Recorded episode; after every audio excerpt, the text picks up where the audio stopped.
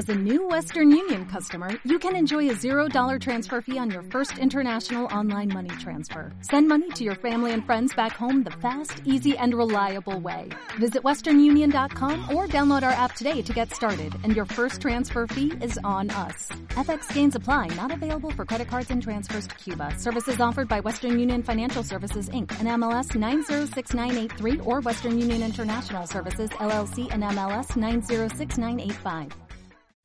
Pues sean todos bienvenidos el día de hoy a un programa muy, muy especial que tenemos en Comics Men, el podcast del multiverso. Tenemos un invitado, vaya, de lujo, el cual nos honra gratamente con su presencia el día de hoy. Muchos de ustedes que son fans de este mundillo aquí en México desde hace muchos años deben, deben de conocer el nombre del señor J.G. Holguín, a quien le damos la bienvenida el día de hoy y pues le agradecemos infinitamente que nos haya aceptado para platicar y tener esta charla referente a lo que es su carrera, a lo que representó él para todos nosotros, los de la, los de la Guardia, de hace ya un poco de tiempo, en todo esto de nuestro mundillo. Y pues, señor Holguín, créame que le agradecemos mucho que nos regale este, este espacio y este tiempo en su, en su agenda para charlar acerca de esto. Claro que sí, mucho gusto estar aquí. Pues adelante, empecemos la conversación. Antes que nada me gustaría eh, comentar, porque pues bueno, para los que nos estén escuchando y a lo mejor son muy nuevos, digamos, en todo esto del mundillo, eh, les comento, el señor J.G. Holguín era eh, traductor, fue traductor de los cómics que teníamos antes aquí, que eran muy pocos, a lo mejor el día de hoy va uno a Sanborns y ve un universo de cosas y una, una cascada de cómics, pero antes aquí en nuestro país no era así. El número de publicaciones que se hacían era muy reducido. De hecho, prácticamente Marvel tenía dos títulos y DC tenía dos títulos. Estamos hablando de finales de los 80, principios de los 90. Y eh, bueno, pues el señor Holguín tenía eh, la tarea de ser el traductor y aparte de eso, él escribía una columna en cada uno de los cómics que traducía, la cual pues prácticamente era como que nuestro internet de antes, porque gracias a él nos enterábamos de todas las cosas que ocurrían, las continuidades, las historias, personajes que no sabías que existían. Bueno, pues era gracias a él que sabíamos todo esto y comprenderán que estamos un poco emocionados por tenerlo aquí, porque realmente sí, le agradecemos mucho todo esto. Pues señor Holguín, ¿qué le parece si comenzamos con las preguntas, Tito? Bueno, no, y es que efectivamente, como menciona Paco, ¿no? Este, para nuestra generación, pues usted fue una persona muy, muy importante porque a través de sus traducciones y pues por supuesto de todos sus aportes en sus columnas, pues nosotros estábamos inmersos en el, en el mundo, vaya, o sea, o sea, realmente nos involucrábamos en este mundillo, ¿no? Pues obviamente digo, sí, ok, así como menciona, mencionó Paco hace un momento, ¿no? Este, había únicamente dos títulos, dos títulos, este, en, en este caso en, Editorial Novedades, me parece, ¿no? Este, pero pues obviamente uno era exclusivo del Hombre Araña y el otro era exclusivo de, para todo lo demás, ¿no? Este, pero pues obviamente esa fue nuestra época, ¿no? Pero usted ya, pues ya, ya estaba inmerso en el mundo antes de esto, ¿no? Entonces, pues bueno, así lo que nos gustaría que nos platicara es cómo es que usted se involucra en, primero que nada, en el mundo del cómic y cómo es que llega directamente, en este caso, a Editorial Novedades, ¿no? Bueno, eh, primero que nada, eran cuatro títulos. Dos El Hombre Araña, Superman y Batman. Ajá. Pues a mí no me dejan, a mí me regalan si digo que soy traductor. Entonces voy a decirlo como dicen que lo digan. Como lo ponía en Archie, de hecho. Eh, yo hacía la versión en español de tres de cuatro títulos. Mm araña. Pero bueno, eh, empecemos. ¿Qué, qué, qué, tan atrás quieren que me vaya? Pues básicamente lo, ideal sería que lo enganchó. Sí. Ah, ok. Bueno, eh, hay muchos eh, fans, incluso escritores y dibujantes y editores de cómics, que dicen que ellos, no sé, que les dio sarampión o algo así, cuando tenían 8 o 10 años, estaban en la cama, algún familiar les llevó cómics y quedaban enganchados. Eh, la verdad es que cuando yo cumplí 8 años, yo ya había leído miles de cómics. Entonces, este, aunque no quieren hacer parecer que fue una edad muy temprana, pues para mí no. déjenme tomarme unos minutos para ponerlos en ambiente. En, los, en los 60s y 70s, eh, cuando tú en tu casa, eh, cuando ibas a visitar a cualquier persona, conocidos o no, no importa que fuera una casa muy humilde, entrabas a la casa y allí en la sala había libros que no eran de texto. Sí estaban los libros de texto, pero había libros que no eran de texto, que es que se veía que los habían leído. El periódico estaba todos los días. Y también eh, ahí en desorden porque lo habían leído. De hecho, en aquel entonces, otro, paréntesis, en aquel entonces el periódico más popular en la Ciudad de México era el Excelsior. Y es, un, era algo muy distinto a la actualidad como era eh, la única fuente, o sea, o la fuente primordial de información que tenía la gente en aquel entonces, pues fácilmente el 60% del periódico no era de noticias frescas ni de temas políticos. Era de todo esto, las secciones deportivas y de espectáculos que posiblemente eran las más importantes. Eh, después de la sección principal, pues no, no, mencionaban nada de política, no era nada de política ni de noticias eh, políticas. Era a lo que iban. El deporte al deporte, se hablaba mucho de béisbol, se hablaba mucho de carreras y de tenis, de fútbol americano. Ah, eh, de hecho, el fútbol soccer no ocupaba, ni, o sea, sí era el, más importante, pero no ocupaba ni siquiera la mitad de la sección deportiva. Eh, muy bueno, eh, en vista de esto, de que el periódico era más familiar, en la Ciudad de México el periódico más leído era el Excelsior. Entonces, todos los domingos el Excelsior publicaba dos secciones cómicas. Una de plana completa, de cuatro páginas, y otra de media plana, de ocho páginas. Entonces, eh, el primer contacto que yo tuve con los cómics seguramente fue en la sección cómica, una en una o en las dos secciones cómicas del Excelsior. Estaba El Príncipe Valiente, estaba Flash Gordon, ah, no sé, estaba bueno, muchos que eran muy populares, que Educando a Papá, que era, uno de los más importantes de aquella época, Los Pilluelos, que supuestamente fue el primer Kids, eh, Kid Street, eh, que eran los Cats and Jammer Kids. Eh, estaba, estaba Daniel, el Travieso, Daniel el Travieso, perdón. Cosas muy importantes. El, el, Excelsior, además de que estaba pues, prácticamente en todas las casas de la Ciudad de México, tenía también los mejores cómics los domingos. No solamente eso, en su diario de vespertino, que se llamaba, Últimas Noticias, había una, edición de mediodía y una edición, eh, edición de la tarde que salía a las seis de la tarde. El de la tarde tenía una plana completa de tiras cómicas. La, más popular y la que más ponían y repetían y todo era la de Pancho y Ramona, que era Educando a Papá. Entonces, eh, seguramente ahí fue mi primer contacto con los cómics. Eh, mi hermano me lleva, mm, es como un año y medio más grande que yo. Cuando yo era un bebé que ya caminaba y todo eso, y ya me podían llevar, sacar de la calle de la mano, pues mi papá tenía la costumbre de comprarle cómics a mi hermano, que ya era un niño. Entonces, pues yo iba y yo quería yo quería, o sea, no les llamábamos cómics, les llamábamos cuentos, y el puesto de periódicos era la cuentería. Pero hagan de cuenta que era, era fácil a mitad del puesto de periódicos lleno de cómics, de todos. La, editorial principal era Novaro y era de lo que más sabía. Pero acuérdense que Calimán y Lágrimas y Risas vendían un millón de ejemplares cada uno eh, a la semana. Entonces siempre se veían esos también. Entonces era, eh, vendían los periódicos, vendían revistas, pero lo que llamaba la atención, al menos uno como niño, eran los cómics. Yo también quería mis cómics. Entonces el primer cómic que yo tuve, no recuerdo cuál fue realmente, y estoy seguro que fue en la, sección cómica del Excelsior. Volviendo a eso, si uno visitaba, volviendo a lo que estábamos, perdón, si uno visitaba la, cualquier casa de cualquier persona, no nada más estaban los libros y el periódico, siempre había cómics. Entonces, este, eso mi mamá me llevaba a visitar parientes y no, por lo general era aburrido, ¿no? Pues para, mí también era aburrido, parientes que no conocía, para mí también era aburrido, pero siempre había cómics. Entonces lo primero que yo hacía al entrar a cualquier casa era, era ir a buscar cómics, a los dónde estaban los cómics y leerlos.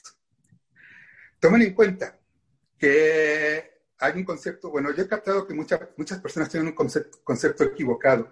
Creen que porque actualmente los cómics no los leen los niños, eh, como que de alguna manera nunca fue así, o que si alguna vez lo oyeron los niños, eran la, la minoría de niños. Tomen en cuenta que cuando yo era niño, en los 70 principalmente, eh, por lo menos el 90% de los niños leíamos cómics. Eso era muy notorio en mi escuela porque era una escuela de paga y este, en aquel entonces las escuelas de paga de prestigio eran o exclusivamente para niños o exclusivamente para niñas. Sí, es verdad, sí.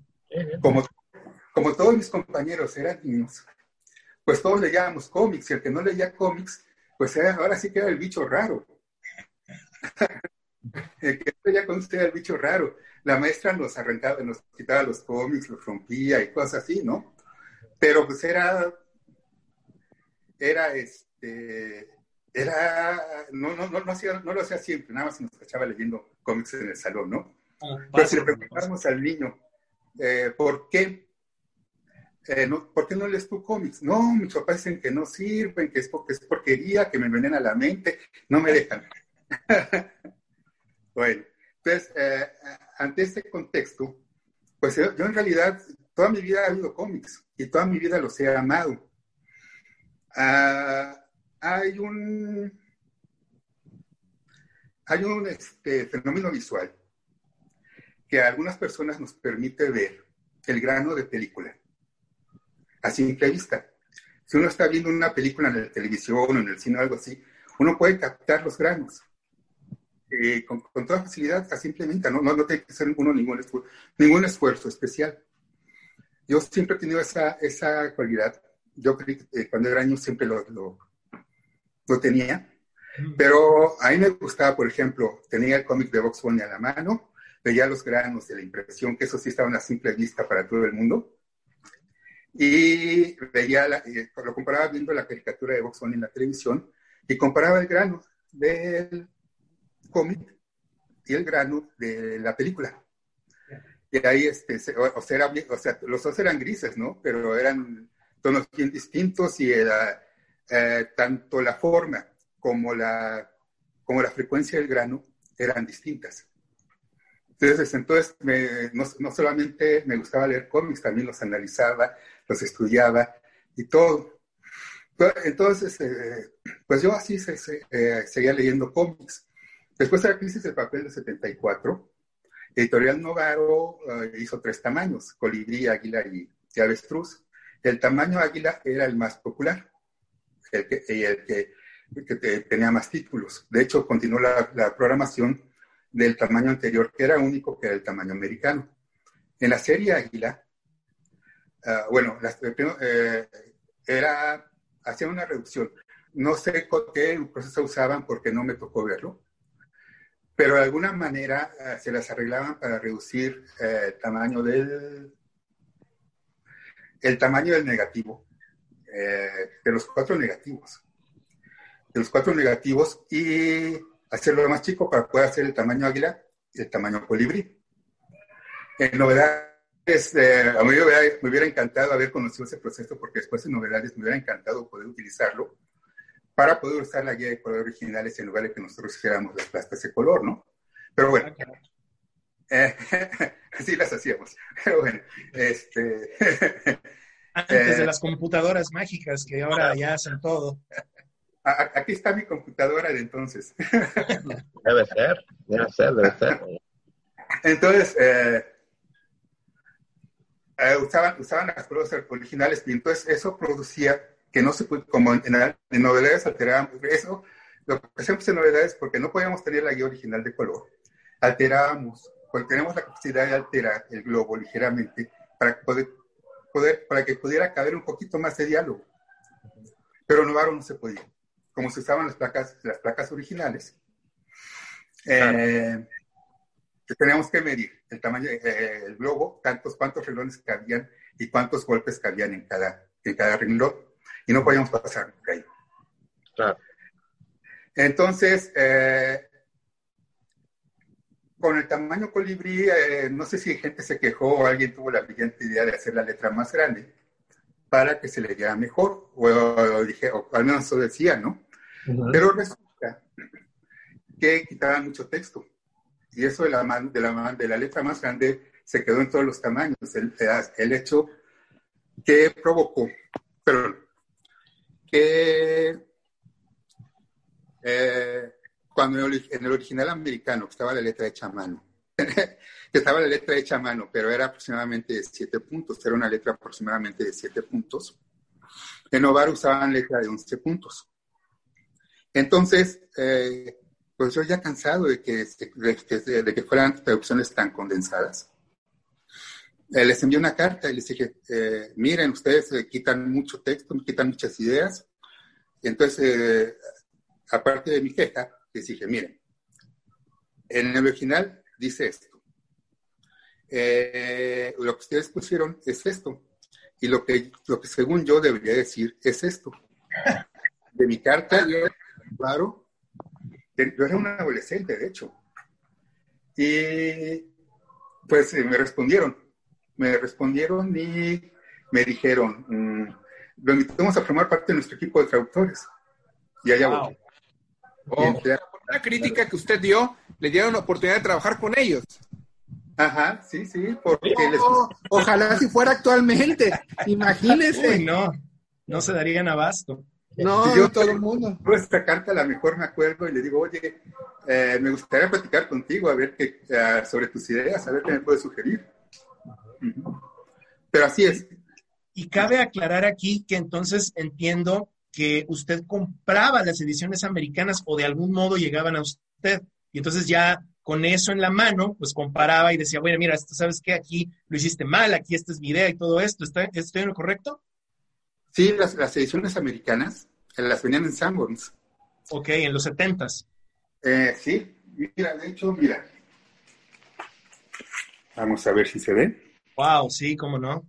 Sí, sí, sí, claro, claro. 1966. Ahí hay un sello que dice 1.80, ¿eh? Sí, sí, sí. Un este peso con 80 centavos. Ay, Dios. Un peso con 80 centavos. Wow. En 1976, que aquí en México el cómic, eh, los, cómics, eh, los cómics costaban un peso. Sí. sí lo, recuerdo bien. Bueno, no me tocó a mí, pero sí recuerdo haber visto y tengo tíos y parientes que compraban las, las, las revistas y me las llegaron a enseñar en algún momento. Por ejemplo, tengo un tío a quien le mando un saludo, que ojalá nos esté viendo, que eh, coleccionaba fantomas, o sea, era súper fanático de fantomas. Fantomas, me, llegó a enseñar varios de, los títulos y sí, en efecto, pues era un peso, un peso, un peso, un peso.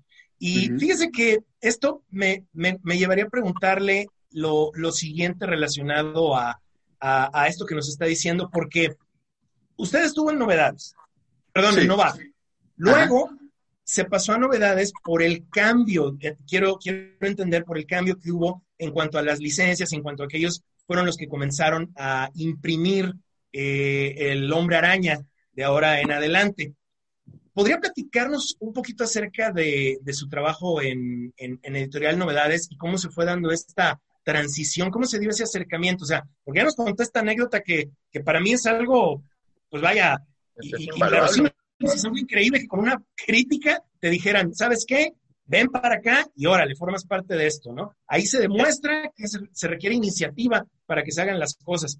Y antes de eso, a mí me gustaría eh, hacer un preámbulo. Nada, más, antes de que continúes, aquí, aquí es importante remarcar que sí, efectivamente, fue una crítica, pero sobre todo de una solución. Ah, sí, claro, Y e, eso yo creo que fue lo que le, agarró el editor y dijo, con este tengo que trabajar. Yo Entonces, el día que llegué a Novaro, eh, Antonio Hernández Hernández era el editor. Y este, me, yo dije, oye, ¿cuántos años te falta para que cumplas 20? Ya le dije, no. no le damos, aquí no le damos trabajo a nadie que tenga menos de 20 años, pero a ti sí te lo vamos a dar.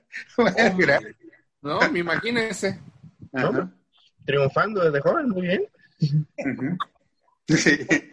Pues yo, yo recuerdo, eh, bueno, ahorita usted lo comentó, eh, una vez que, como dije, ah, eh, se crea esta transición, se va Novaro, terminan, porque pues fue algo así como que abrupto, terminan y bueno, las licencias quedan por ahí y Novedades Editores es quien ahora agarra todo lo que es Marvel, bueno, el hombre araña y todo esto.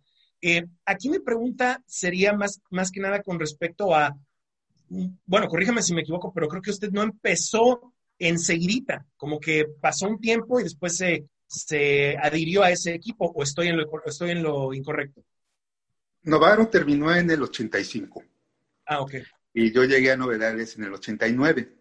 Ah, ya. Cuando terminó, antes, poco antes de que terminara Novaro, Antonio Hernández habló con Enrique Steinman de una oficina de servicios. Pero bueno, eh, Enrique Steinman era el representante en México, tenía una oficina que se llamaba Servicios Internacionales de Prensa.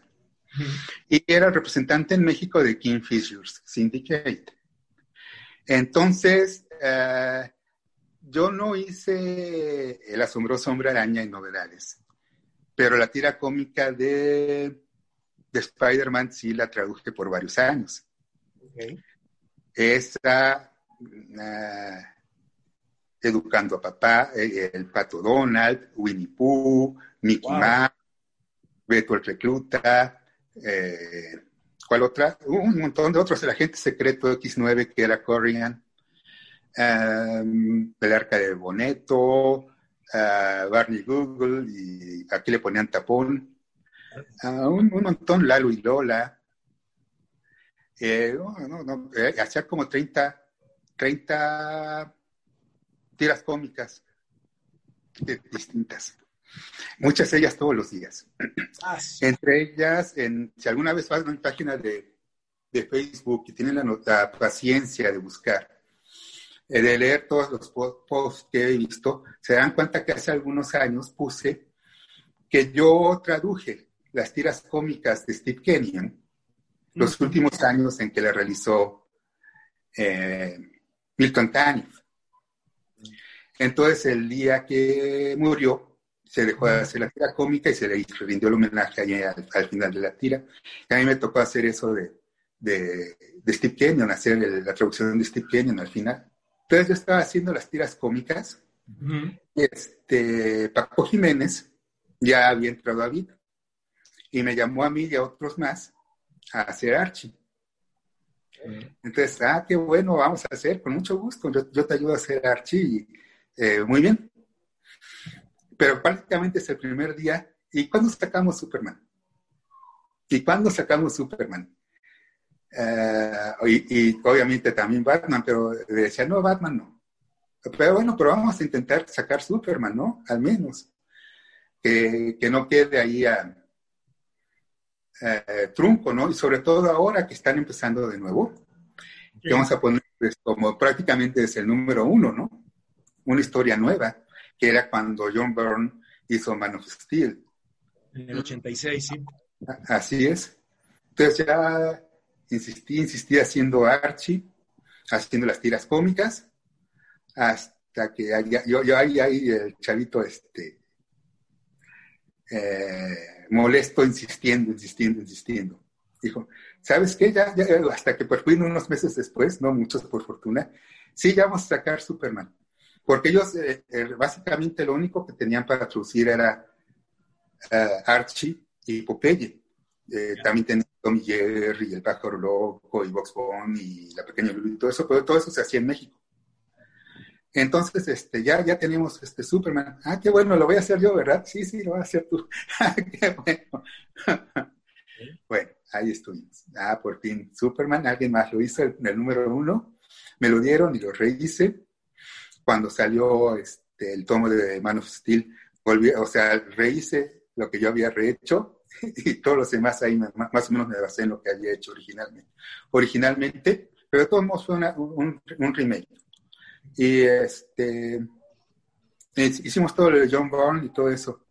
Ya, ¿y cómo, cómo, le va a Superman? Pues le va bien, no, es nada espectacular, pero le va bien. ¿Y Batman? Ay, ahí vamos. Ya por fin. vamos a sacar a Batman un año después, ¿no? Vamos a sacar a Batman. Y yo, yo le dije a Paco, oye, eh, pues a mí, sinceramente, Bruno Díaz no me gusta. Este, ¿le podemos poner Bruce Wayne? y ahí está el niño, insiste, insiste, insiste, insiste, insiste. De hecho, ya tenían los promos listos unas semanas antes de que saliera. Y que decía, Bruno Díaz planea regresar a México. ¿Y qué crees? El número uno en la portada es que, peleó contra el sombrerero que era de... Alan Davis, creo, ¿no? De Alan Davis, sí. Que este, decía, Wayne para concejal. O sea, desde la portada del número uno.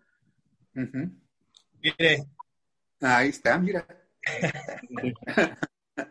Había otro que se hace, que Bruno Díaz planea regresar a México. Ándale, pues, ahí está. Investígalo leyendo sus historietas. Ajá. Ah, Así es. O sea, es que entonces esto yo no, no lo tenía tan presente, porque supongo que eh, es porque, no sé si, si, estarán de acuerdo, que antes no, no ponían tanto los nombres de, de las personas, creo, este, involucradas, pero yo pensé que su tu salto había sido directo a novedades, no que había pasado primero por vid.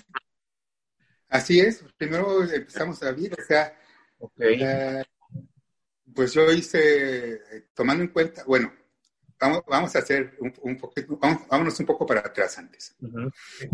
Eh, no sé si, se acuerdan que Novaro sacó tres números de Jonah Hex. No, no, no me tocó. No, no, bueno, eh, sacó tres números de Jonah Hex. Yo llegué un día, uh, estaban muy contentos conmigo en Novaro. De hecho, si te daban a traducir el Correcaminos, el Correcaminos tenía tres y los, los cuatro hablaban, pero los Correcaminos hablaban en versito. Te daban a traducir el Correcaminos y me dijeron, no es necesario que hagas el versito, no te preocupes. La primera vez no lo hice, no, no me gustó, como que no, está soso, está, no, no, no tiene chiste. Entonces ya me lo dieron por segunda vez, de unos meses después, y, ah, no, pues sí lo voy a hacer en versículos. Ah, me vale. Y hice los versitos. De entonces, a partir de ese momento, hice todos los demás números del Correcaminos.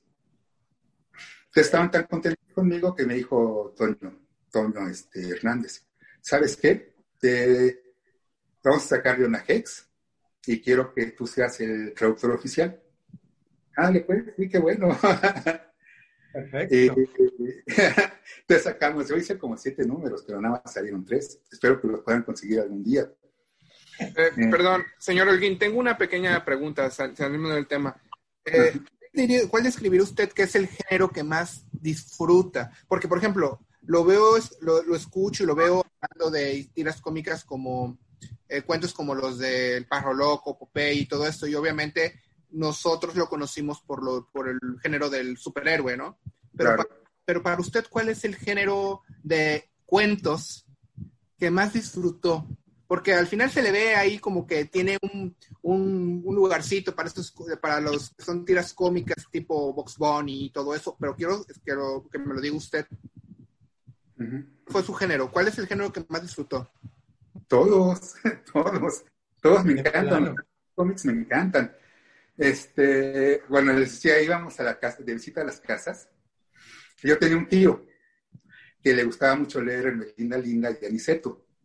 Si no estaba mi mamá, la, no sé, prohibidísimos para niños, si lo leías, te, dabas la razón, ¿no?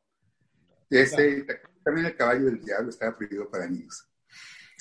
Entonces, y otros que, aunque no estuvieran prohibidos para niños, tus papás no te dejaban, como el santo y, y así, ¿no? Ni modo, lágrimas y risas, ni modo, lo compraba mi mamá, pero si no le corta bien, mi papá me lo hubiera prohibido, ¿no? Pero cuando íbamos a visitar a ese tío y no estaba mi mamá, pues yo sí, yo sí leía Ermelinda y Aniceto y todo eso, ¿no? O sea, yo leía todo. Leía Calimán, Lágrimas y Risas, leía todos los cómics.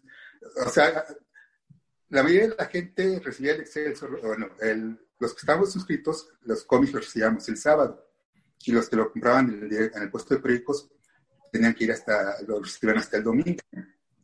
Entonces yo compraba, uh, bueno, yo compraba todos los cómics que yo podía y no, no me fijaba en cuál, eh, cuando era muy niño, eh, posiblemente ni siquiera, había semanas que ni siquiera compraba Superman o Batman.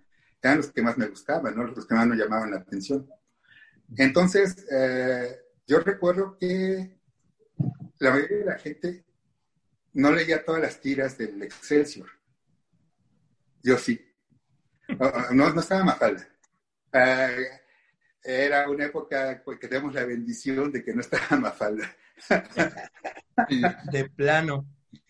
Y, y, de, y, de, hecho, e, eso que me estás comentando, eh, pues es algo que nos sucede mucho a todos, ¿no? Muchas veces decimos, ¿sabes qué? Yo quiero de todo.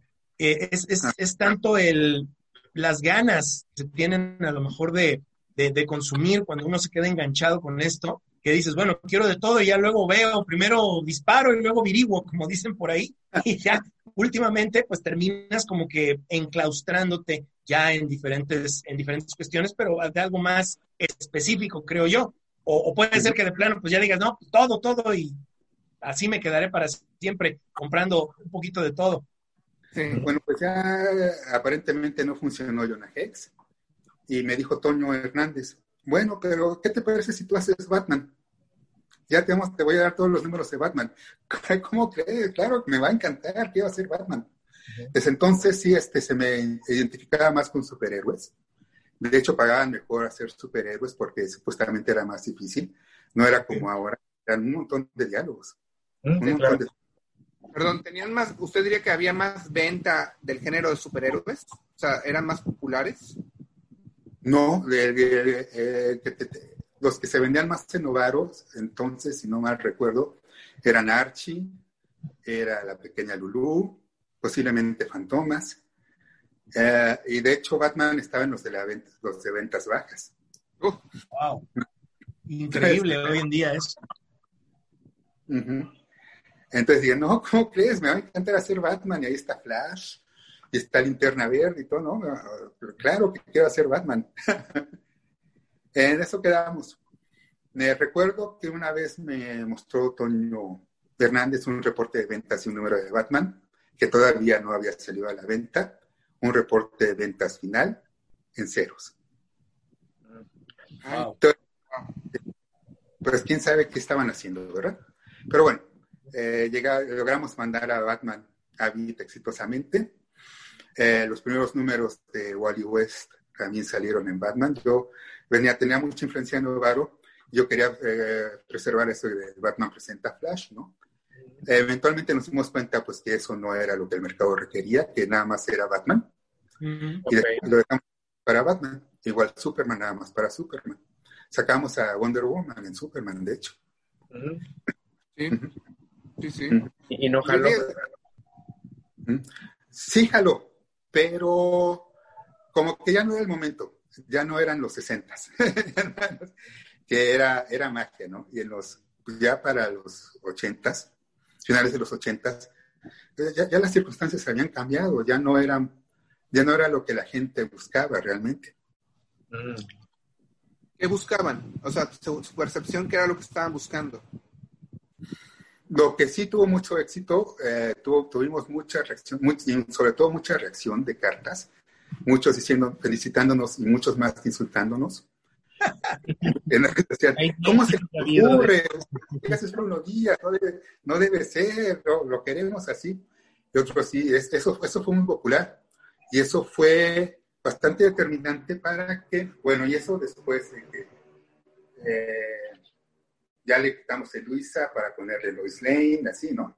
Es determinante para que se dejaran de castellanizar los nombres propios de los personajes. Sí, cosa que era muy, muy, común. Pero, pero volviendo al, tema de novedades, ahí como que no pasaba tanto, ¿no? Ajá. Bueno, novedades, por fortuna, hicieron lo de lo respetar los números, los números ah, originales. Creo que en la prensa también lo hacían, ¿eh? Creo que en la prensa también lo hacían. Ahí fue Matt Murdock, me, acuerdo que era Matt Murdock. Y creo que también me acuerdo que era Scott Summers. Y obviamente Peter Parker siempre fue Peter Parker. Sí, siempre, siempre. Y de, de, hecho, cuando salió El Hombre Araña Presenta, también yo recuerdo, no recuerdo ningún nombre era Steve Rogers, era, eh, bueno, cambiaban los nombres de, ellos en sus identidades secretas, ¿no? Este, como por ejemplo con el famoso eh, glotón que le decían a, Wolverine, pero que yo recuerde nunca les, les ponían eh, los nombres castellanizados propios, digamos. Así, es. Sí, no, es, eso de glotón ya, ya ah, hicimos Punisher en Beat y dijimos, ¿sabes qué? El glotón está muy feo. Desde el primer día vamos a decirles que es Wolverine. Y nos quedamos a unos números de ver la pelea de Punisher y Wolverine. En sí, así es, en este, la saga africana, ¿no? Así es. Definitivamente lo, recordamos bien, pero ahorita vamos a tocar el punto de, eh, de lo de Punisher, porque eso también fue una cosa eh, que nadie se esperaba. Y yo, yo recuerdo muy bien que, bueno, pues una vez que empiezan a, llegar cosas como pues más caricaturas a la televisión, un poco más de cuestiones relacionadas con Marvel. Me acuerdo muy bien de, eh, por ejemplo, de El Hombre Araña y sus sorprendentes amigos. Yo creo que eso le ayudó mucho, ese tipo de cosas le ayudó mucho a publicaciones como El Hombre Araña Presenta, ¿no? No, y, sí, y me acuerdo de una era Marvel que dice que no es el deslizador de plata, es Iron Man. La recuerdo. Sí, sí, yo, también la recuerdo. La recuerdo perfectamente bien. Ahora, hablando, hablando un poquito de, esta, eh, de esta cuestión de la era Marvel, porque eh, aquí vamos a hacer un preámbulo antes de, continuar a esta pregunta. Eh, en los cómics, usted los traducía una vez que estaba en novedades y de algún modo, esto no pasaba antes, porque yo sí llegué a ver, a mí sí yo empecé a comprar cuando ya estaba la era Marvel. La era Marvel, para los que no sepan, era una columna que el señor Holguín hacía eh, cada semana, salía en, El Hombre Araña Presenta. Pero antes no había eso. O sea, los números anteriores, de un determinado número, no sé, por ahí del, del 100 para atrás o del 90 y tantos para atrás, si no me recuerdo, no había absolutamente nada de la era Marvel. Fue sino hasta que ya se implementó usted por ahí que empezaron a salir estas publicaciones que nos decían a todos, ¿sabes qué? Aquí están tus dudas, yo te las contesto. Como, como dije al principio, era el Internet de antes. Y, fíjense, no, es que de hecho lo era, de hecho lo era. Y a nosotros nos gustaría preguntarle qué fue lo que lo motivó a crear eh, esta columna? ¿Qué fue lo que lo hizo a usted decir, tengo que hacer esto, que antes no, no creo que se hiciera, al menos no así? ¿Cuál fue su motivación? Bueno, eh, eh, yo tenía un estudio. No, era solo mío, era de varios comiqueros. De hecho, el punto de reunión donde trabajábamos todos juntos era el estudio de Antonio Gutiérrez Salazar, donde hizo prácticamente todas las historias de lágrimas y risas, todo lo de Rarotonga, se hizo ahí. Entonces ahí nos reuníamos. Éramos, eh, entre ellos estaba Martín Arceo y estaba Bachan. Mm. Entonces eh, mm, estábamos trabajando en novedades y teníamos acceso al periódico. No, no, no es cierto, ya me estoy adelantando. Yo recibía novedades por una promoción en mi casa en que nos regalaron varios meses de, de suscripción a novedades. Y yo acepté, fue, fue, yo, yo lo acepté porque ahí sacaba, entonces yo ya hacía Lorenzo Pepita, las tiras diarias ya las hacía yo, y también el Pato Donald. Entonces dije, ah, pues ah, para ver qué tanto salen, cuántas tiras ya salen ahí en las novedades, ¿no? Y sin pagar, adelante, mándenmelo, ¿no? Entonces, en uno de esos, en el, en aviso de ocasión, exactamente debajo de un par de tiras cómicas de, del Pato Donald que yo había traducido, eh, salió un anuncio de Remy Bastien. Solicitamos argumentistas, dibujantes, coloristas, etcétera, etcétera, ¿no? Entonces, este, Martín y Bachan se emocionaron. Y dije, vamos, sí, sí, sí, vamos a ver, vamos a llevar las muestras y vamos a, entrevistarnos a ver si nos dan trabajo. Bueno, obviamente, como todos los anuncios de solicitud de empleo, experiencia requerida y etcétera, ¿no? Pues ahí, ah, también yo las acompaño. Yo estaba muy feliz en, en DID y en servicios internacionales de prensa haciendo lo de Kingfishers. Entonces, eh, ya nos acompañé. Y me dice Bastien, ¿y tú? No, pues estoy una compañía, ah, vente, vamos a platicar. Entonces, ah, mira, eh, me está ayudando como editor asistente, ya no me acuerdo cómo se llamaba.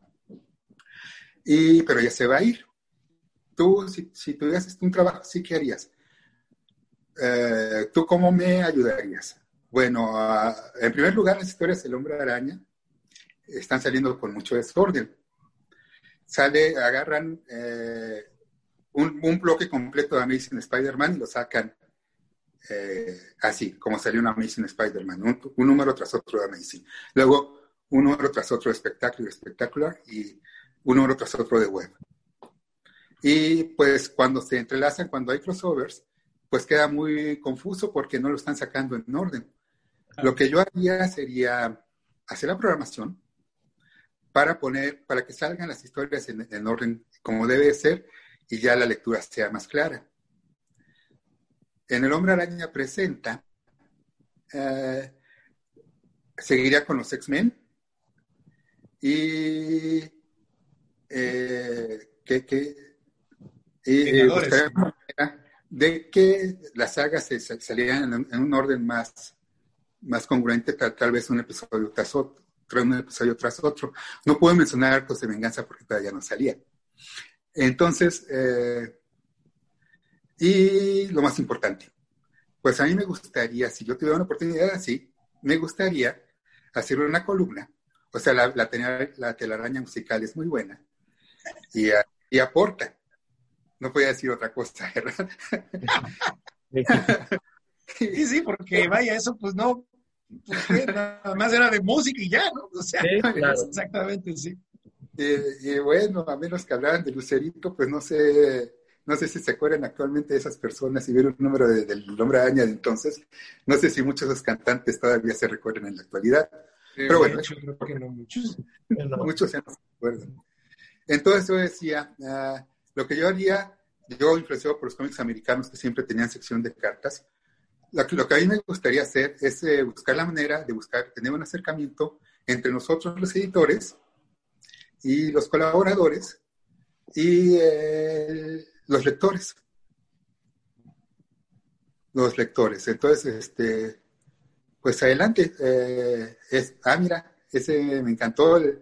ese fue el, cuadragésimo aniversario de Captain America. Aquí lo sacamos en cuagésimo. Ajá, sí, así es. Esa es la, la, portada de Frank Miller y el interior de John Byrne. De John Byrne, exactamente, sí. Y en esta, justamente en esta columna que estamos viendo aquí, pues usted narra acerca de, de, todo, cosas que realmente pues uno no sabe, o sea, porque es imposible, era imposible de saberlo. O sea, no había internet, no había nada. Entonces, eh, aquí nos habla acerca, por ejemplo, hay una parte donde habla de, de qué está hecho el escudo del Capitán América. Ahorita digo, todo el mundo, ay, sí, ya sé, este, pero antes ni la menor idea y era realmente interesante y enriquecedor, ¿no? Eh, cultivaba esa, digámosle, fidelidad que le puedes llegar a tener a un personaje una vez que, que te enteras de más cosas de él porque, pues simple y sencillamente te interesa se te hace tan interesante que todo eso continúa. Es una bola de nieve realmente, ¿no? Así es. Así es. Entonces, este, yo que no iba a buscar trabajo, eh, Martín Arceo le llamó la atención a Remy. sus muestras le llamaron la atención y te le dijo, te voy a hacer una prueba a ver si puedes hacer eh, hombres y héroes. Bachan le dijo, no, en este momento pues eh, todavía necesito que, necesitas que tengas un poco más experiencia. Lo único que te puedo pedir es que me ayudes a hacer retoques para el hombre araña y este, en el Hombre Araña presenta, sobre todo en la parte de los X-Men, de los Hombres X, perdón, eh, sacamos eh, para, o sea, nos, mandan el material de las ediciones originales, de los números originales, y para, para llenar páginas hacemos una calca de las páginas de Classic X-Men. Entonces, este, lo que sí te pondremos a hacer es esas, esas calcas y calcas otras páginas, material perdido, el material llegaba por correo. El material llegaba por correo, eran copias finas en papel fotográfico, en blanco y negro. Y aquí hacíamos ah, los pastes, eh, las, guías de color, este, la guía de color, que eran pastes, eran cuatro acetatos, uno que eran sin nada, sin marcas, uno eh, con, las, con las partes que iban a ser rojas tapadas, con las partes, otro con las partes que iban a ser amarillas tapadas y otra con las partes que iban a ser azules, tapadas, pues eran los, ah. los tapes. Y este, pues aquí los hacíamos, por eso podíamos tratar un poquito el globo. Entonces, uh, está, hablando, eh, después de que estaba hablando con Remy, me dijo, este, pues ya se ve este señor, este, no sé qué quieras quedar como editor asistente. Que si quiero ser editor, que claro. Supuesto, vaya. Entonces, él, él, era el editor en jefe. El editor de producción era Emanuel, Emanuel Haas. Y yo eh, era el editor asistente. El Hombre Araña y El Hombre Araña presenta. Mira aquel qué título tan largo, el asombroso Hombre Araña presenta. presenta. Luego eh, falta a quién presenta. Ah, así. y era un ratito, o sea, eso en un ratito, en unos minutos ya estaba resuelto. Y este, lo que me costaba mucho trabajo era Conan, la espada salvaje de Conan el Bárbaro. Entonces, lo que costaba un poquito de trabajo era Conan y este, me puse a estudiar, para llenar el tiempo y para hacerlo bien, me puse a estudiar los números que teníamos de Conan. De hecho, yo hice tres números que, que fueron la historia de, la espada de Esquelos. Pero eso fue todo lo que hice de Conan, además de ser el editor asistente. Y ya, ya estaba, ya empezábamos a hacer, ya empezaba a salir mi trabajo, ya se empezaba a notar y le dije a, a Remy, mm, oye, a mí me gustaría hacer traducciones, pero tengo un plan.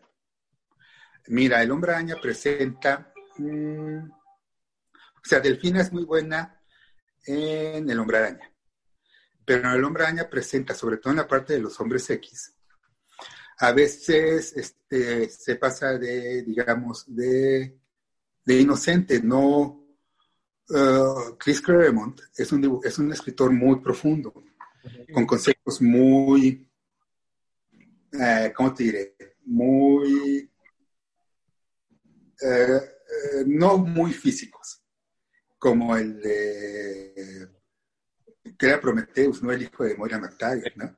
Ajá. Sí.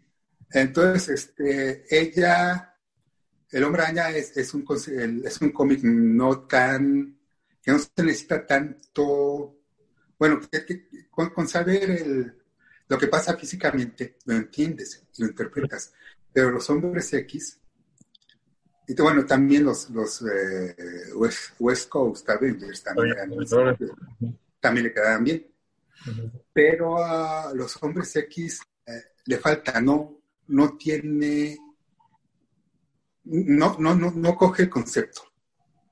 Y no lo puede interpretar perfectamente. Entonces mi propuesta es esta. Déjame hacer a los hombres X.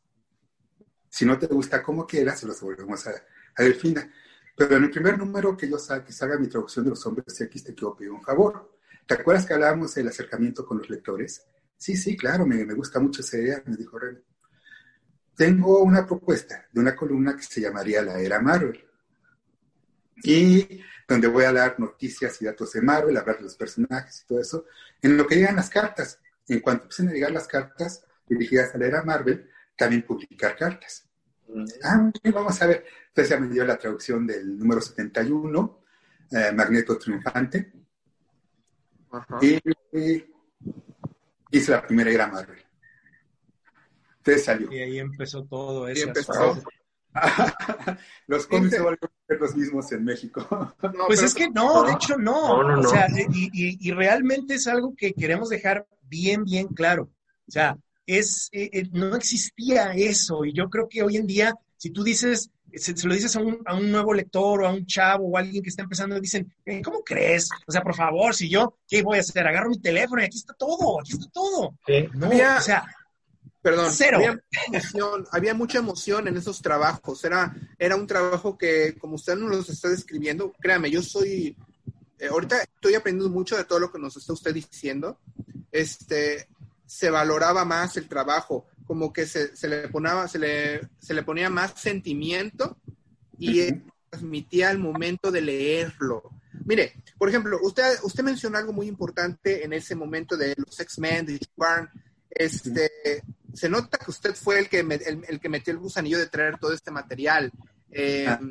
Sí, porque yo, yo me acuerdo de, de todo el Hombre Araña presenta, que creo que ahí influyó de manera subconsciente el hecho de que Spider-Man para mí, el Hombre Araña, es el, es el personaje que más me gusta, porque pues todo lo que yo quería era el sombrero de Hombre Araña, el, el asombroso Hombre Araña presenta. Yo decía que todo el mundo Marvel estaba relacionado con el Hombre Araña.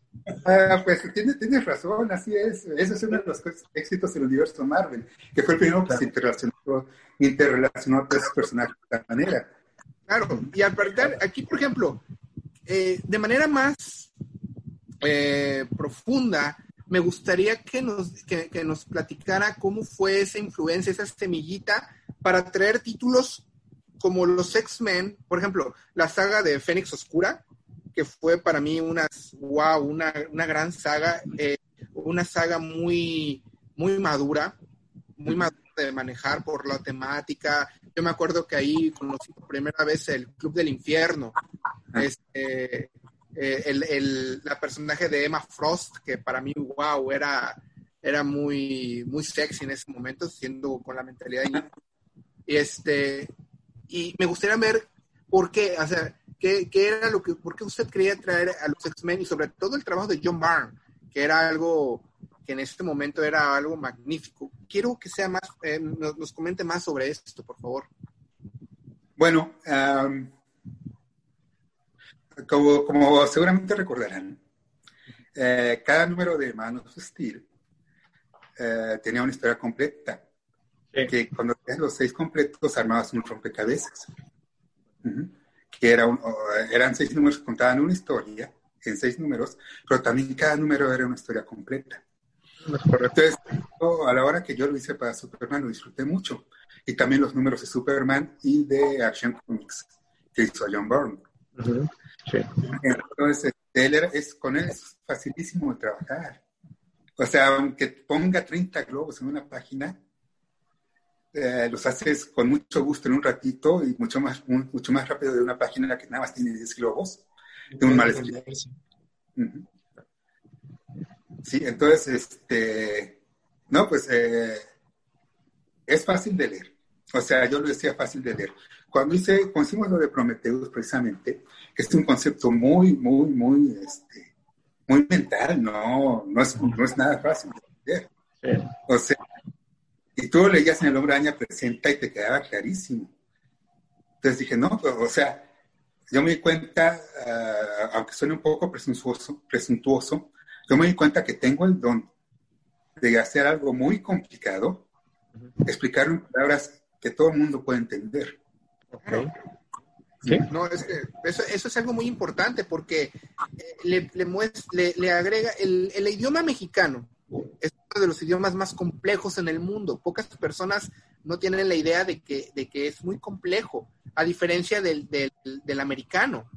el, el, hecho de que usted trabajara con este, nos, nos transportara al, a un mundo complejo por medio de las palabras, era un, era un trabajo magnífico. No lo estoy tratando de, de, suavizar los, los oídos, ¿eh? Porque este, muchos, muchos, muchos puristas actualmente dicen, es que el idioma original es mejor. Ok, estoy de acuerdo, al final es, como tú lo veas, pero, pero hay muchas, eh, hay, hay muchas palabras, hay muchos, este, hay muchas frases, hay mucha interacción con los personajes de lo que usted está viendo, que hay que adaptarla al, al idioma de nosotros. Así es. Y luego un concepto abstracto, completamente abstracto como el de Prometheus, que, nunca se veía físicamente y veas los estragos, pero nada más. Y que eh, lo, explicó maravillosamente, no lo niego. Pero ¿cómo lo explica? Si tú, si tú no tienes una mente racional abstracta, ¿cómo lo vas a explicar? Claro. Es idioma. Entonces, este, es lo que a mí me quedó. No, no, y, digo, eh, eso es hablando de escritores como Chris Claremont y pues bueno, por supuesto con los pesos de John Byrne y también con la escritura de John Byrne, porque pues bueno, te digo, aquí entre nosotros tres pues coincidimos que fue nuestro, digamos que nuestro artista favorito este, de, la época y que creo que hasta ahorita no hay ninguno que se le iguale en cuanto a tanto estilo de dibujo como estilo de escritura y, que sea tan completo en general, ¿no? Sin duda. Este, sin, lugar a duda, digo, y, que sea tan versátil, ¿no? Este, digo, obviamente la mancuerna que hizo en su momento con X-Men, este, con Chris Claremont, pues fue, fue un hito para nosotros, ¿no? Este, pero bueno, y también digo, retomando el, asunto del hombre, eh, del asombroso hombre araña presenta, este, pues no solamente le tocó la época de los hombres X y, y alguna de los Vengadores estando en actos de venganza, sino que le tocó también, yo creo que de lo más importante que trajeron, que fue la, precisamente el periodo de John Byrne de los Cuatro Fantásticos. Y, que vaya, que también digo, fue, en ese momento fue donde yo yo noté a los cuatro fantásticos, digo, me gustaba la caricatura, pero pues era una caricatura más en algún momento, no eran unos superhéroes más, pero cuando leí a los cuatro fantásticos de John Byrne, fue donde dije, ah, caray, aquí tenemos algo, ¿no? Digo, ya retomando, pues digo, básicamente los cuatro fantásticos es el pilar de, del, universo Marvel, ¿no? Este, pero el, que, que aprendió, ¿no? Sí después de que le quitamos a los X-Men, ella no se enojó ni nada por el estilo. Pero este sí este aprendió, dijo, me voy a poner más atención. Y si es un concepto así, pues voy a tratar de que, de que no salga tan a la ligera. Así es. No, claro. No, no, y, excelente. Y, pero bueno, este, y, ya así como que habiendo pasado por toda esta etapa de, de la asombrosa maraña presenta, pues bueno, también tenemos que este pues nos estaba comentando ahorita que usted regresó a, en este caso, pues ya, ya, ya, ya se metió directamente a Vid, ya este, pues ya le, le tocó estar con Superman y le tocó estar este con Batman también, ¿no? Este, ahorita, eh, pero a ver, eh, déjeme ver si, si tengo bien el contexto, ¿no? Primero empezó, este, me, me, me parece que tenían en editorial Vid, después se pasó a novedades y después se regresó a Vid. No, yo seguía haciendo Superman y Batman. Mientras estaba en novedades, yo ah. seguía haciendo, no hacía nada más en Beat, solamente Superman. Ah, correcto. Correcto, correcto. O sea, eh, eh, y, y eh, ahí también, este, digo, digo, porque así como nos hizo con, con, la, con la era Marvel, pues en, en, en Beat tenía también documentos clasificados. ¿no? Así es. Sino que, pues bueno, que era básicamente lo mismo, pero enfocado al universo de DC, ¿no? Así es. Y digo, pues, digo que obviamente era pues la misma ventanita que nos, nos iluminaba a todos, que, que teníamos este, esa, esa hambre de conocer más a los personajes, ¿no? Claro, claro. Sí, algo bastante, bastante padre, la, la verdad, ¿no?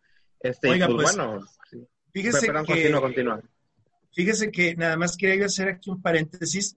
Eh, yo ignoraba lo que nos acaba de decir. Yo, no, yo pensé, o tenía yo la idea, de que se había pasado de novedades a vid, pero entonces ustedes toman las dos al mismo tiempo y un punto en el que estuvo las dos al mismo tiempo. Ah, caray, no, pues ya. Me acuerdo. No, pero ahorita ya nos despejó esa duda. Sí, por supuesto, sí, sí, sí, no, y eso es, eso es algo que no, este, eh, que no, que no tenía yo presente. Y, y, me llama mucho la atención porque luego se había eh, eh, personas que tenían pues a lo mejor esa, esa idea de que, oye, pero es que, eh, que el señor Holguín no estaba aquí, luego se pasó acá, este, ya, ya dejó a Marvel, ya no los quiere, o sea, y nunca se imaginan que pues simplemente está en las dos. Ahora, aquí, aquí en confianza, entre, entre amigos, entre eh, conocedores del mundillo, yo sé que usted hace rato dijo que le gustan todos los cómics, pero a ver, a ver, a ver, a ver, la, pregunta de los 64 mil, Marvel o DC, algo que creo que nos podría interesar a las personas que nos están viendo, Marvel o DC, ¿cuál escogería usted? Los dos. Ah, no, no, no. Tiene que haber por ahí alguna, algún este, predilecto. Tiene que haber ahí algún... O sea, pero, pero yo, me, yo creo que me vería muy malagradecido si pudiera pusiera una sobre otra. Bueno, tiene usted razón. Ahí, en ahí, ahí concuerdo con usted. Lo que pasa es que todo, bueno, creo que todos nosotros hemos tenido alguna eh, eh, una compañía preferente por, por el tipo de historias, ¿no? Eh, pues en mi caso, yo, yo sí puedo decir que gracias a, yo, yo soy de Marvel, yo disfruto mucho historias de Marvel. Pero la verdad, créame que, lo que nos acaba usted de decir es algo eh, un poco inusual actualmente. Actualmente creo que todo el mundo se queda con una con una compañía o, están en una o están en otra, no, no dos al mismo tiempo. Es algo bastante interesante. Pues a mí me tocó la suerte de estar en las dos al mismo tiempo. al mismo tiempo. Ya, por ejemplo, Joker. Ya, por ejemplo, Joker. O sea, yo, yo creo que soy de las pocas personas en el mundo que saben cómo hace clic el Joker. Ajá. Sí, sí, sí. Ah, una pregunta, este, pero digo, ahorita, ahorita que toca el tema del Joker, este, pues a nosotros nos acostumbraron, cuando menos desde la televisión, a decirle guasón siempre, ¿no? Pero fue muy remarcado que cuando leíamos este Batman, no le decían guasón, no le decían Joker, decían el comodín. o sea, entonces, este, pues bueno, yo quiero suponer que en, este caso, pues esto ya fue este adaptación de usted. Sí, de hecho, en Novaro, cuando yo llegué a Novaro le ponían comodín. Mm, ok. En documentos clasificados, dije, oye, imagínate que estás en la, estás en Ciudad Gótica, estás paseando por, un callejón oscuro tú solito en la calle, y de pronto te sale el Joker enfrente, se te pone enfrente. Sinceramente, ¿te dirías guasón? ¿Qué te daría más miedo? Dices. recuerdo, recuerdo muy bien esa columna y sí, este, y de, ahí porque a mí la verdad nunca me ha gustado el nombre de Guasón. Este, digo, si por mí fuera, pues que le sigan diciendo Joker. Pero si, si me dan a escoger, pues por supuesto que prefiero que prefiero comodín, independientemente de que, y, ojo, eh, digo, independientemente de que, pues sí, el nombre comodín fue el que a mí me tocó. Si no mal recuerdo, fue el que le pusieron en, la edición eh, de Muerte en la Familia, que llegaron a sacar luego en Editorial Beat, ¿no? Así le decían, el comodín. Así es. Pero antes hicimos una votación con los lectores. En documentos específicos, precisamente en esa columna, yo le dije a los lectores, pero está, usted, está en ustedes. ¿Por quién votan? ¿Por Guasón o por Comodín? Oh. El que recibe número, más votos se va a quedar. Yo confiaba en los lectores y sabía que se iba a quedar Comodín. Y efectivamente ganó, pero fácil, el nombre de comodín. Perdón, ahorita que menciona este tema, señor Olguín, eh, su opinión personal respecto, ya que estamos hablando de los diferentes nombres entre el real y los múltiples nombres castellanos que, se, le, que se, le, dan aquí en, América Latina, ¿cuál es su opinión personal sobre la eh, castellanización de, de, los personajes? Porque para muchos nosotros, por ejemplo, usted lo mencionó hace, hace, rato, eh, Wolverine fue un caso muy, muy complejo. Por ejemplo, yo lo conocí como glotón. En la serie de los 90, era, eh, la, de, la de El hombre araña y sus sorprendentes amigos era aguja dinámica. Aguja dinámica. En, otros era Guepardo, Guepardo, o sea, que fue en la serie de los 90. Y así como casos, por ejemplo, Daredevil el diabólico. Bueno, que creo que de los nombres este, eh, en español, creo que el diabólico era el que más me agradaba. sí, era muy... Pero ¿cuál era su opinión con respecto a esto, de, manera más profunda? Bueno, vamos a hacer otro poquito de historia. La castellanización de los nombres tiene una historia muy interesante. En la Segunda Guerra Mundial, eh, México era un país aliado era, está, oficialmente era parte de los aliados, pero sudamericano. Okay. Eh, de hecho, Brasil eh, se ponía como, como país neutral. Entonces, eh, para buscar la alianza de, los países sudamericanos, los estudios de Walt Disney, que entonces lo, lo más que hacían era documentales en animación para el ejército, eh, mandaron a Walt Disney, que era popular en todo el mundo, mandaron a Walt Disney, él, mismo se ofreció y él lo hizo, a Sudamérica para fomentar lazos de amistad. Era el embajador de buena voluntad, Walt Disney, a Sudamérica. Visitó Brasil, visitó Argentina, visitó Perú, etcétera, etcétera. Y, eh, hizo la película de Saludos Amigos. Ajá. Sí. Ah, pero si los americanos actualmente, el sur de la frontera es México y ya actualmente lo tienen ese concepto, pues imagínense en los 40. Entonces, si bien le fue bien a la película de, de Saludos Amigos, no tuvo el impacto que tanto el gobierno americano como los estudios Disney esperaban. Entonces, este, se vino a México Walt Disney y hicieron también los apuntes y todo eso. Y hicieron otra película, Los Tres Caballeros. Muy buena película, créame, créame que es una de las mejores películas que he visto. Y la premier mundial fue aquí en la, fue aquí en bueno, allá en la Ciudad de México. ¿No sabía eso? Ah, sí, sí. Ah, entonces Walt Disney con eso, como fue el embajador, el embajador de buena voluntad durante la guerra, se creó, los estudios Walt Disney, eh, los, estudios de Disney crearon el concepto de regionalizar el producto. Entonces, para la versión en español, ya que los americanos eh, reaccionaban más favorablemente si había elemento mexicano, eh, se empezaron a hacer ya los doblajes en México para todos los países de Latinoamérica y se fomentó la castellanización de los, de los nombres. Eh, Luis Novaro eh, sacó, el primer título que sacó fue Cuentos de Walt Disney en 1949 y unas semanas después Historietas de Walt Disney. Entonces, él, siguiendo esta tónica que puso de moda Walt Disney, eh, tuvo la política de castellanizar todos los nombres. En los 40 y en los 50 era una cosa buena, no lo niego. De hecho, yo lo hubiera hecho.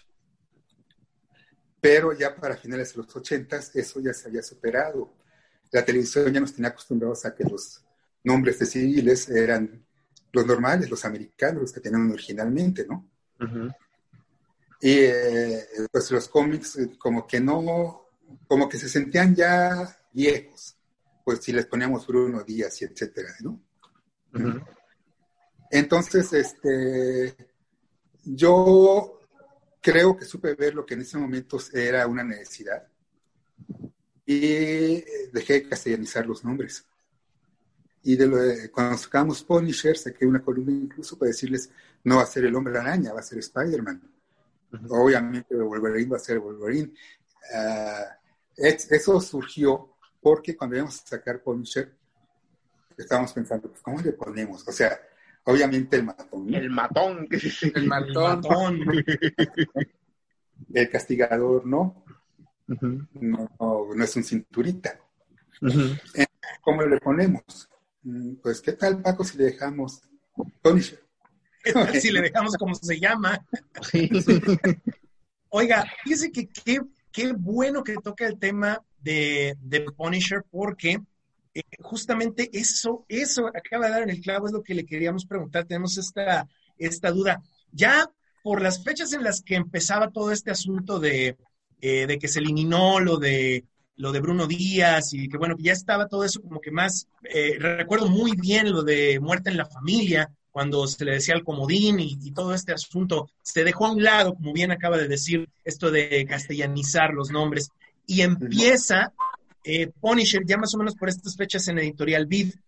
Eh, ¿Hubo problemas en cuanto a lo de las licencias? ¿Hubo alguna, alguna cuestión por ahí extraña? Porque pues Novedades todavía tenía los derechos para, eh, para publicar todo lo relacionado con Marvel en México. ¿Hubo por ahí algún conflicto? Esa es una pregunta. Y la, y la otra, ¿por qué se acabó Punisher en el número, si no mal recuerdo, 27? Bueno, Mm, no, hubo, no, hubo, problema. Okay. Eh, recuerden que eh, en 1900, a finales de 1979, Novaro empezó a sacar eh, Hulk y Conan. Y en 1980 fueron los cuatro fantásticos, el hombre araña, Diabólico, la mujer araña, Pólvora y puños. Pólvora y puños, sí. Entonces, este, Marvel no, entonces era te doy la licencia del cómic que tú quieras, aunque otra editorial esté sacando otros. Era una, una, época completamente distinto. El problema fue que hubo un intermediario que quería para él mucho dinero. Yeah. Entonces, eh, le dimos el dinero para el primer año, pero ya a partir del segundo año, si hubiéramos dado el dinero para dos años, a Punisher le hubiera tocado el boom de la muerte de Superman, con nosotros publicando Punisher en, oh. Pero pues no le tocó. o sea, ah. fue básicamente un problema de dinero. De intermediario, sí. Mm, veo. Qué lástima, pero qué bueno que toca también ahorita el asunto de la muerte de Superman. Este, porque, pues bueno, fue, digamos, una época muy, muy fuerte. Aquí en México llegó en el 93, si mal no recuerdo. Este, ¿Usted estuvo involucrado en, la, en, la, en su publicación? Este... Sí, sí, de hecho, eh, yo estaba conforme. Teníamos como dos años de atraso en, en la publicación de los números. Estaba conforme de esperar, ¿no? Pero eh, Paco Jiménez sí estaba muy ansioso por sacarlo, no quería que, que pasara el, el, boom, no, no quería que se, que se ampliara. Entonces él fue el que insistió. Entonces yo le dije, sí, claro, te apoyo y vamos a sacarlo. Eh, para mí estás creando un problema de logística, te lo, te lo confieso. Yo sería más tranquilo si esperáramos. Pero no, o sea, tienes toda la razón del mundo. No podemos sacar que te Y déjame mi problema logístico y lo voy a resolver. y, y, sí lo resolvimos, pese a todo, y sacamos la muerte de eso.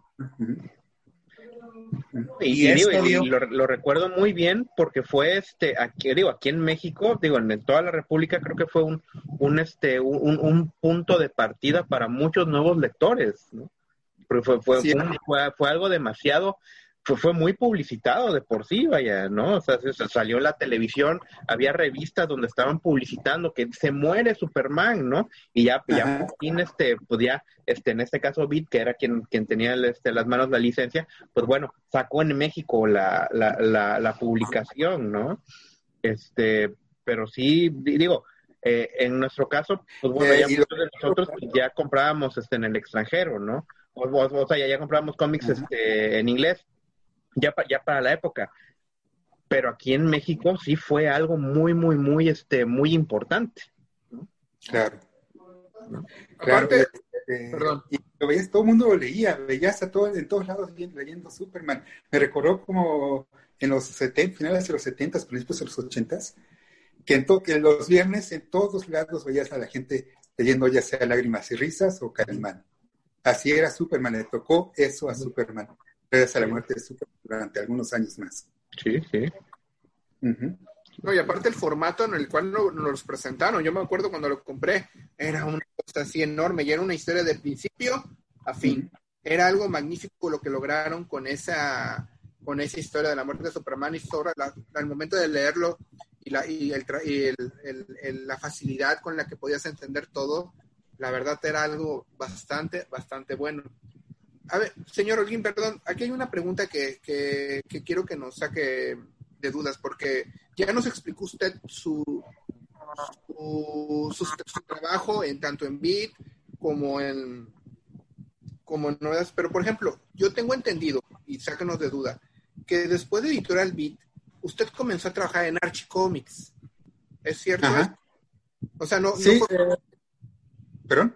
no fue como usted, o sea, ya no hubo un tercer, una tercera parte. no, lo que pasa es que las cosas se enfriaron en Bit, las, las ventas cayeron y empezaron a pagar muy mal. Y estaban amenaza de quitar el crédito y todo, ¿no? Entonces, este, yo me fui a probar suerte a Estados Unidos. Estuve en Dubuque, Iowa, estuve en Fresno, California, y estuve en Alhambra, California. Cuando estaba en Alhambra, eh, me contestaron, no mandé cartas a todas las editoriales. Me contestó DC, DC siempre se ha portado muy bien conmigo a pesar de todo. Eh, creo que me tienen muy bien ubicado. Y me contestaron y me dijeron, por el momento no, no te podemos ayudar. Me, me contestó el propio Paul Levitz. Oh, ya. Ah, y, ah, yo triste y recibí la carta de Archie. Este, sí, ya no tenemos eh, quien nos publique en español. A ver, eh, te damos, te doy los derechos y regalías y todo eh, para que me publiques en español. Entonces ya les, ya les empecé a contar mis ideas, ¿no? Este, sí, yo en realidad quisiera que lo publicáramos en español aquí en Estados Unidos. Pero si para ese proceso tengo que llevarlo a que lo publiquen en México, adelante. Busco quien acepte, conozco gente y a ver quién, quién de ellos acepta publicarlo. Eh, por fortuna fue, fue este Juan Flores. Y lo publicamos en Edito Póster, que tenía historia de publicar cómics. Era Simón Simonazo y, y de Video Risa y todo eso, ¿no? Entonces, pues qué bueno, o sea, yo quería una actividad de cómics. Fíjate, sí fui a Televisa. Eh, no, pues Televisa no.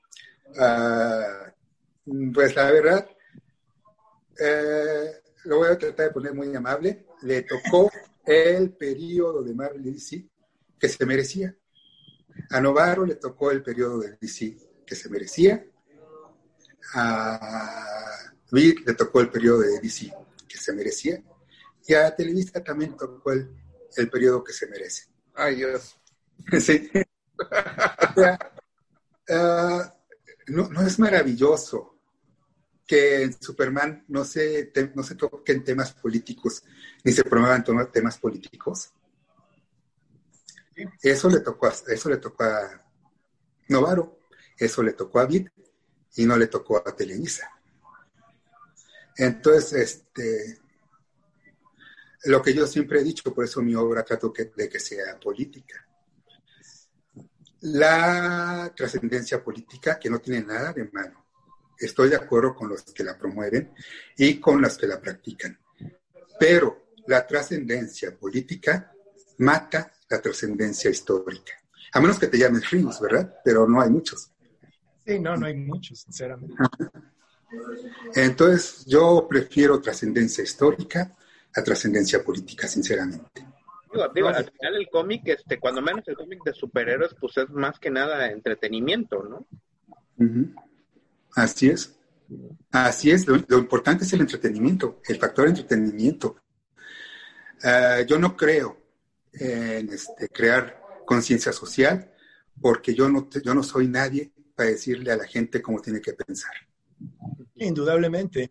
Y fíjese que eso, eso por desgracia ha tocado y de alguna manera, bueno, usted lo debe saber muy bien, ha, manchado mucho, ha, creado demasiada, demasiada discordancia entre, entre los consumidores actualmente. Hay quienes de plano pues dicen, oye, es que, a ver, yo lo único que quiero es ver a Batman golpeando al Joker.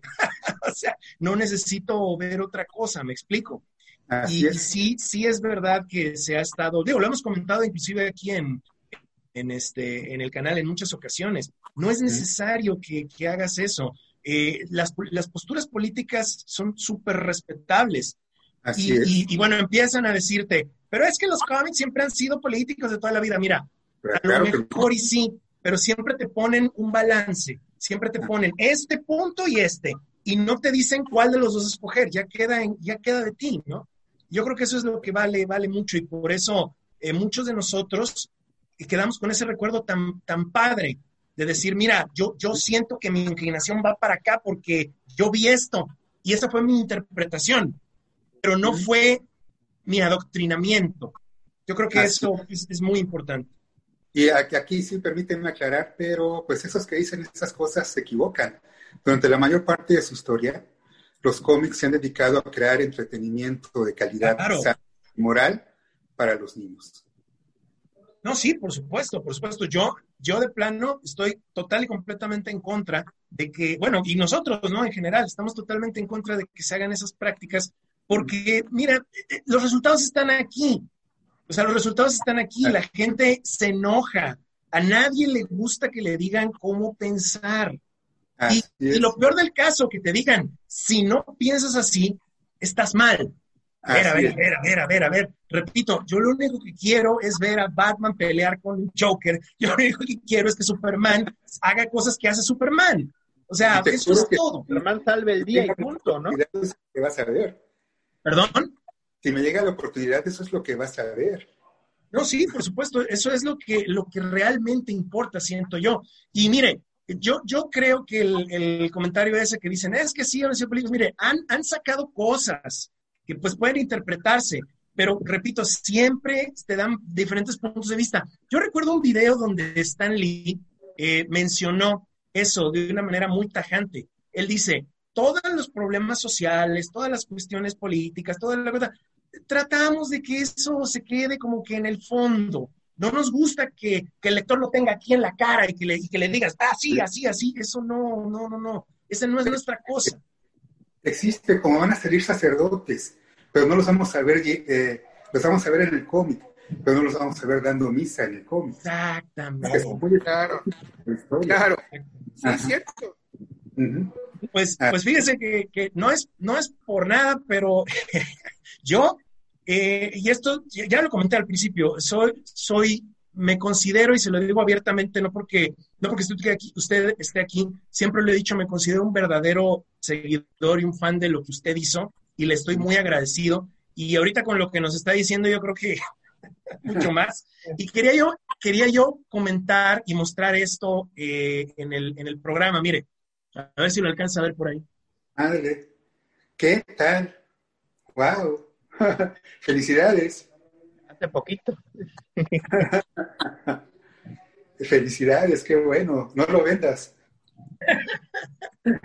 Pues bueno, fue. otro Paco, con este, sí, no, viene, viene. Yo, me le acerqué a usted esto, esto fue de la primer conque. Ah, qué tal. ahí está la fecha. Ajá.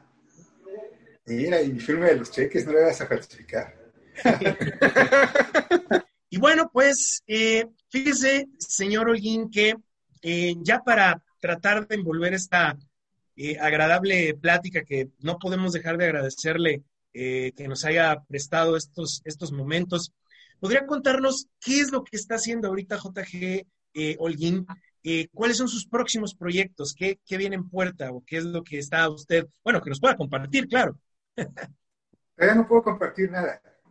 Pero hay varios proyectos. He estado platicando con muchas personas que pueden ayudar. Uh, gente de actuación, por ejemplo, ya ven que salí en Spectre. Eh, y luego, bueno, fueron dos segundos, ¿no? Tres segundos en Spectre y con máscara y todo. Pero bueno, ya James Bond está en la lista, ya tiene la palomita en la lista de personajes en los que he participado, ¿no? Okay. eh, este, conocí a varias personas y estamos haciendo un proyecto.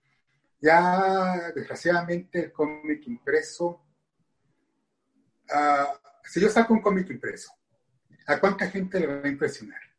Tiene que ser algo que la, que la gente no se espera.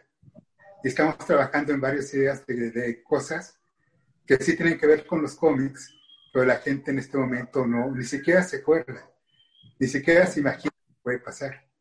Como siempre, o sea, una era como la era Marvel. Ah, pues nos parece perfecto y sinceramente le agradeceríamos mucho que nos, eh, ya una vez que se pueda eh, hablar eh, completamente de, lo que se trata su proyecto próximo, nos encantaría que nos platicara al respecto y bueno, pues hacerle la, invitación cuando se llegue el momento de, ver si podemos platicar con usted otra vez y ya que nos, que nos explique de qué se trata todo eso, ¿no? Estaría excelente. Pues yo, yo creo que eh, a reserva de lo que, de lo que Peri y Tito quieran comentar, eh, reitero eh, mi agradecimiento, nuestras más sinceras gracias y admiración al trabajo que está hecho, que, que, hizo, perdón, y que pues realmente nos ayudó a todos nosotros, ¿no? A, a adentrarnos en este mundillo de locura para darnos esa, esa pequeña lucecilla de conocimiento que no teníamos en aquellos tiempos, eh, gracias a columnas como la era Marvel y a documentos clasificados y a todo el trabajo que usted ha realizado.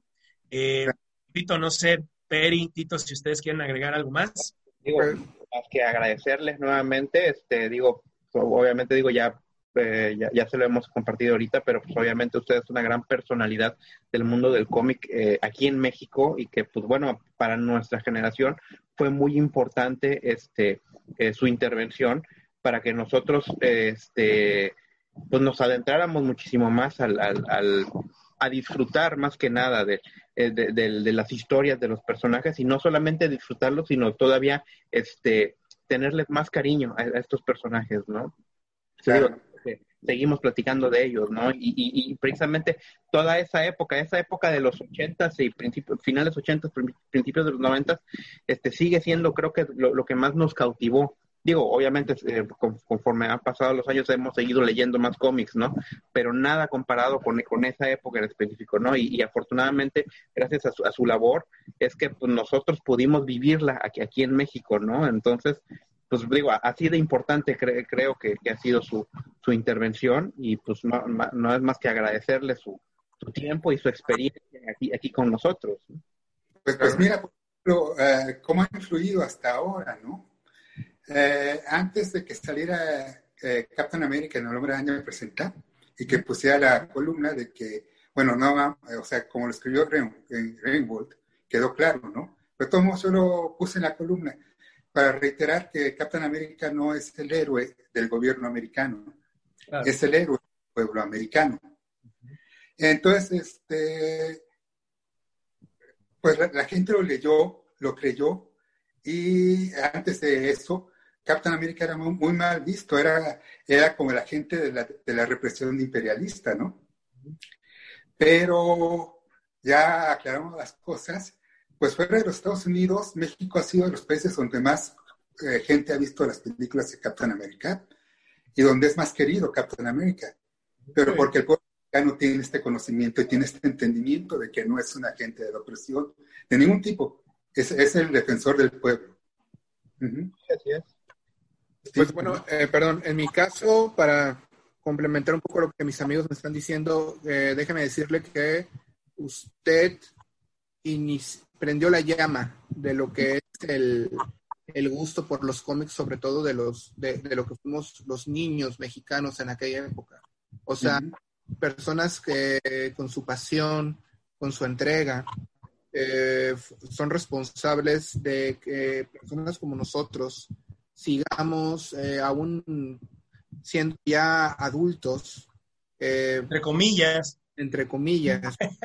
este, sigamos, perdón, sigamos conservando esa fantástica, fantástica, esas fantásticas épocas en donde los superhéroes eh, eran sencillos, eran básicos, y créame que se le agradezco, yo, yo de la manera personal le agradezco mucho ese esfuerzo que usted eh, sigue, sigue dando para que, para que nuevas generaciones este, conozcan este trabajo, porque es algo que creo yo, no sé qué opinan mis amigos, creo que hay que echarle más ganas actualmente, porque como también usted mencionó, el, el mundo del cómic está pasando por una, por una época una época oscura, si lo podemos llamar así. Ah, sí. Y hay que, hay que regresar a, esa, a, esos, a esos ideales. Hay que regresar a, esa, a, esas, a esa mentalidad, eh, vamos a llamarlo tal vez simplista, pero pues, aportó mucho. Muchas gracias, la verdad, señor Olguín. No, que, o sea, yo les tengo que agradecer más a ustedes por leer, a ustedes y a los, a los miles de lectores, el millón de personas que compraron La muerte de Superman, ahí en los noventas, eh, todo, o sea, ustedes me hicieron a mí en realidad. No, pues créanos que eh, fue un, verdadero placer y reiteramos la invitación para cuando pueda usted hablar de, de estos proyectos que tiene en puerta. Créanos que nos dará más que gusto y será un placer recibirlo aquí con nosotros para que nos platique al respecto y pues saber qué es lo que, ya me dejó con, curiosidad, así, saber qué es lo que, qué es lo que viene, ¿no? De su parte.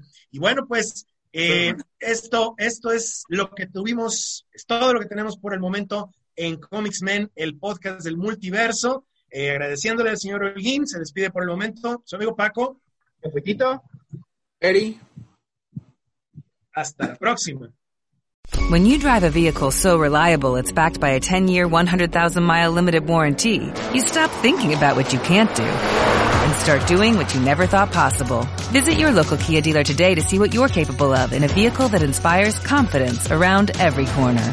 Kia, movement that inspires. Call 800-3334-KIA for details. Always drive safely. Limited inventory available. Warranties include 10-year 100,000-mile powertrain and 5-year 60,000-mile basic. Warranties are limited. See retailer for details.